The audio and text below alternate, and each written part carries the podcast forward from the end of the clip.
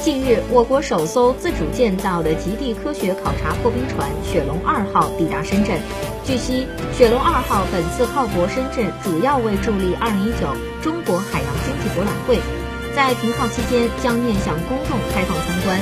“雪龙二号”船将于10月14号全天和10月15号上午面向公众开放1200个免费参观名额。深圳市民可以通过中国海洋经济博览会官网。